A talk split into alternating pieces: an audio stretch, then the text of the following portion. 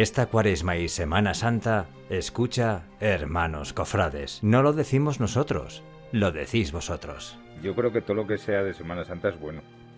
O sea que atractivo y bueno para mí es. Y me imagino que para Antonio también. Yo os, ante- os voy a hacer un deseo a vosotros dos, que, que esta andadura que empezáis eh, sea larga, muy larga, que el próximo año nos volváis a invitar a David y a mí para poder hablar, pero de lo que van a ser las procesiones de Valladolid el año que viene. Aquí estaremos. Aquí vendremos de nuevo. Y además, Os muy, hacemos muy aquí. agradecidos. Cualquier. decir, hay que, hay- vuelvo a lanzarte ahora a vosotros.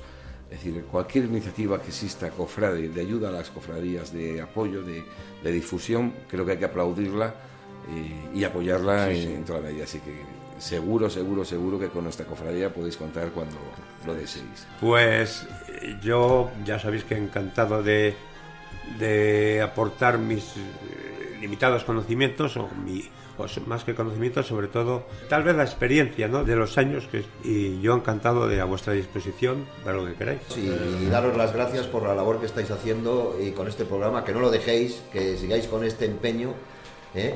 porque al final esto es lo, que al final eh, en algún momento dado irá a buen puerto, que esperemos que vaya a buen puerto. Y seguir con este empeño, Roberto. La religiosidad popular es importantísima dentro de la Iglesia Católica. Hay que decirlo que trabajáis muy bien el programa. Os habéis convocado con tres meses de antelación y nosotros lo teníamos reservado. Entonces sí que es verdad que también las gracias a vosotros por la difusión de nuestra Semana Santa. Todo lo que sea difundir nuestra Semana Santa desde ámbitos, pues eh, desde aquí de periodismo, es algo bueno. Así que enhorabuena también a vosotros. Muchas gracias porque ah, hemos pasado un ratito muy agradable. Muchas gracias a vosotros por contar nuevamente con nosotros. Para nosotros es un placer acompañaros tanto a Roberto como a ti y participar desde vuestro programa.